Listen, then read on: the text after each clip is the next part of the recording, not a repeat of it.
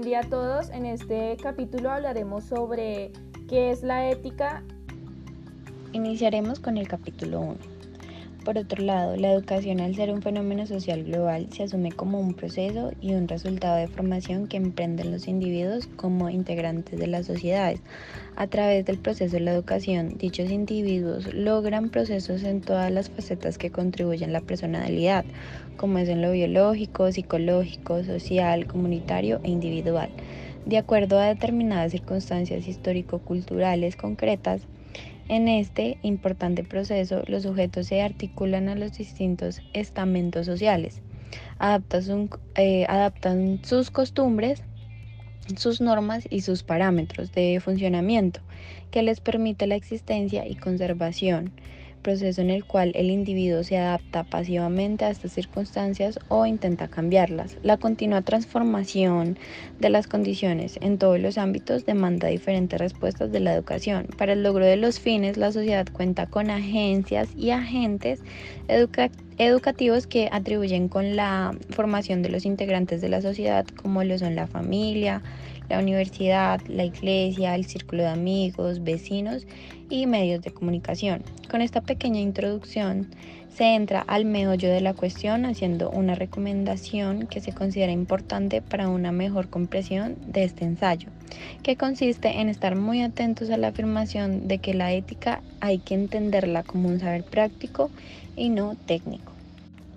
En el país, en general, se ha venido configurando una espiral de violencia sin precedentes. Todas estas situaciones dentro de este contexto social deberían ser motivo de preocupación para la comunidad académica en general, toda vez que se hace necesario desactivar los factores que han precipitado al país y a la región a una profunda crisis, proporcionando así, proporcionando así el uso de la fuerza como medio de resolución de los conflictos individuales o colectivos. Bueno, a diferencia de los saberes preferentemente teóricos, contemplativos, a los que no importa el principio orientar la acción, la ética es esencial para el saber actuar de un modelo racional. El saber técnico actúa racionalmente en el conjunto de la vida, consiguiendo de ella lo más posible, para lo cual es preciso saber ordenar las metas de nuestra vida inteligentemente. Una segunda distinción quiere enseñarnos a orar bien, racionalmente, en el conjunto de nuestra vida entera, como en el caso de la ética. Ahora bien, las sencillas expresiones racional y orar racionalmente son como más complejas de lo que parece. Podemos definir hábitos a los modos de actuar ya asumidos que nos predisponen a orar en el sentido deseado y que hemos ido incorporando a nuestro carácter por repetición de actos el carácter forja a través del tiempo y las circunstancias que nos rodean, sin dejar de lado la herencia genética, psicológica y ambiente social. Los fines son las metas que logramos con las acciones, entonces si tenemos claro nuestro fin, sabremos el modo de actuar para alcanzarlos, tenemos claras las metas y los valores para alcanzar el fin. Último, lo más lógico sería que estas acciones estén guiadas por valores y el modo de actuar deberíamos incorporarlo a nuestra conducta de manera que cuando volvamos a actuar en ese sentido no tengamos que esforzarnos, sino que forme parte de nuestro carácter. Así como el carácter se forja a través del tiempo, los proyectos éticos no tienen su fin inmediato, sino en futuro. Bueno, por otro lado encontramos el carácter de las empresas. Muchas veces el carácter de la empresa tiene un parecido al carácter de la persona que la dirige. Por ejemplo, si la persona es planificadora, organizada, se preocupa por sus colaboradores de la empresa, tendrá el mismo carácter. Aunque también importante mencionar que no solo el carácter de la empresa se, rige por el director, sino que también por el de algunos de sus colaboradores. Por ejemplo, si la persona que la dirige es un empresario irresponsable, que no planea, no dirige, no delega, es una persona terca y autoritaria que no escucha a sus trabajadores y además es desorganizado en sus reuniones, esto se verá reflejado en el carácter de la empresa y en sus trabajadores, pues muchas veces estas acciones percuten en sus trabajadores y se ven desmotivados no aportan a la organización y tampoco toman decisiones. Por eso es importante que usted revise su propio carácter, el de sus directivos, su forma de actuar ante las situaciones y las personas es tener una mentalidad abierta y siempre estar dispuesto a escuchar opiniones y recomendaciones para mejorar su carácter y el de su empresa. Pues si usted logra mejorar estas pequeñas fallas, por decirlo así, en su empresa habrá más felicidad y con felicidad me refiero a más, a más bienestar, pues si hay más bienestar será una vida más será una vida más placentera para usted y los miembros de su organización. Muchas veces este bienestar se genera cuando se alcanzan metas, ya sean personales o en conjunto, aunque para las organizaciones es distinto ya que las organizaciones persiguen un fin social y están creadas para proporcionar a la sociedad unos bienes y en virtud de los cuales queda legítima. Es decir, que la percepción que se tiene de esta organización sean deseables, correctas, o apropiadas eh, basadas en las normas, valores, creencias y, definiciones de la sociedad. La ética en las organizaciones es muy importante ya que nos guía en la toma de decisiones. Por ejemplo, en un proyecto que se hace en el interior de la empresa, la ética nos ayuda a incorporar valores que serán parte del medio para alcanzar el éxito de este proyecto.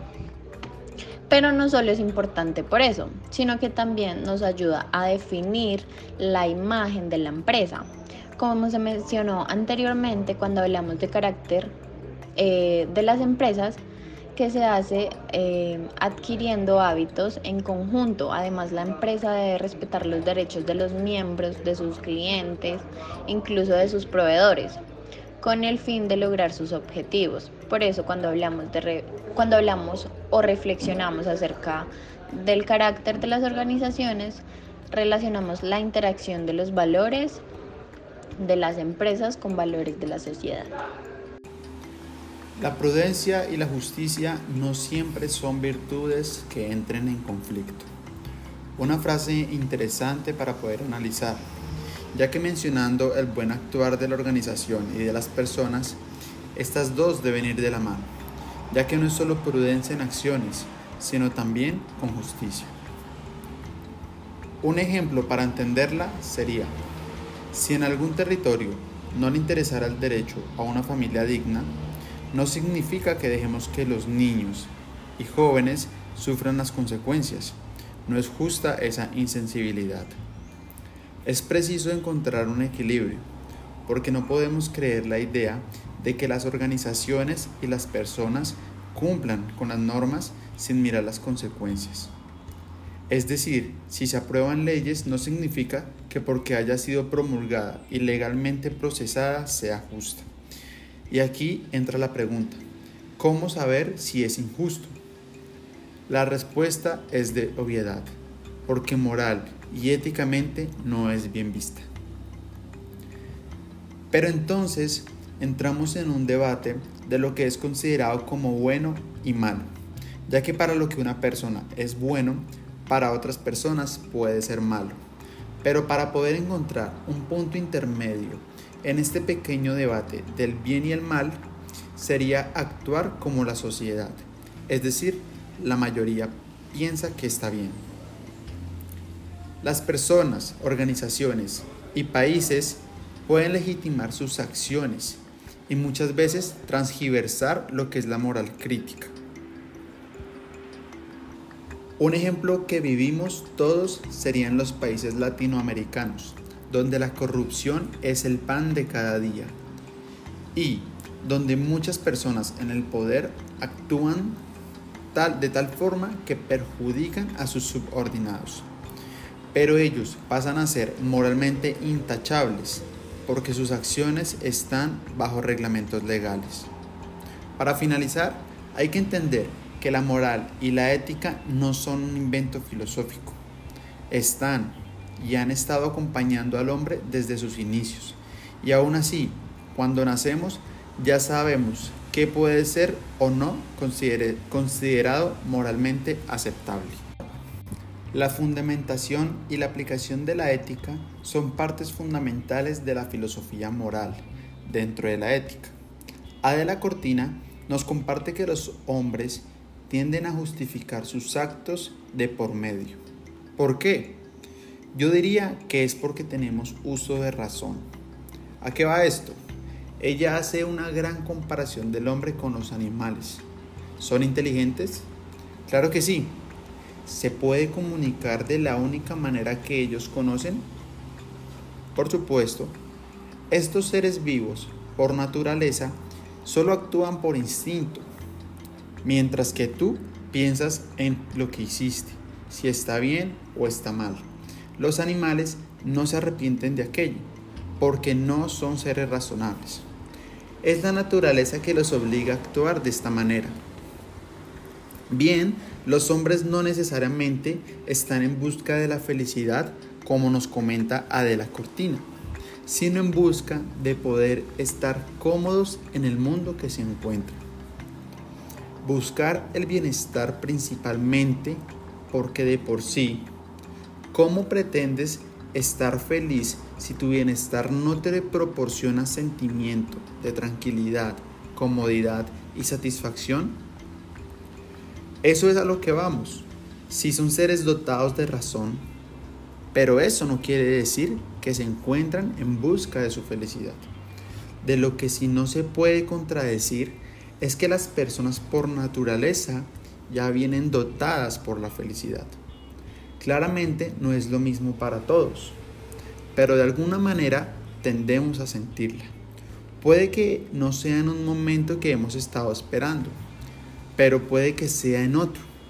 Y se podría sentir también lo que se llama satisfacción. Todos los seres vivos buscan el placer de diferente manera. Pero primero, ¿qué es el placer? El placer es un sentimiento agradable, positivo, cuyo rango comprende desde el bienestar, como la satisfacción de una necesidad básica, el hambre o la sed, hasta sensaciones eufóricas de realización, individual o júbilo, dependiendo de su razón de ser, su intensidad y su duración de tiempo. Las personas también pueden ver de diferente manera el placer. Por ejemplo, el placer de comer, el placer de dormir, el placer de amar, de trabajar, el placer de, sentirse tranquilo. Es la sensación tan agradable que te genera cuando logras hacer algo que desde hace mucho estabas esperando. Preguntas como ¿qué te apasiona? ¿Qué estudias? ¿Qué te gusta hacer? ¿Qué tienes ganas de hacer? Nos hacen cuestionarnos diariamente.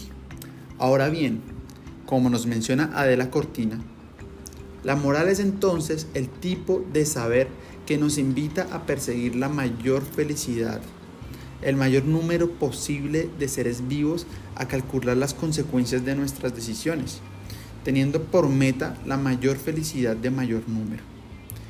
El hedonismo es una doctrina filosófica que coloca el placer como el bien supremo de la vida humana. El filósofo Aristipo de Sirene, padre del hedonismo y discípulo de Sócrates, realizó una distinción entre los dos lados del alma humana. Por parte, existía un movimiento suave del alma, que sería lo que se conoce como placer. Y por el otro lado, un movimiento áspero del alma, es decir, el dolor. En virtud de ello, concluyó que el placer tiene el objetivo de disminuir el dolor, siendo el único camino para conquistar la felicidad.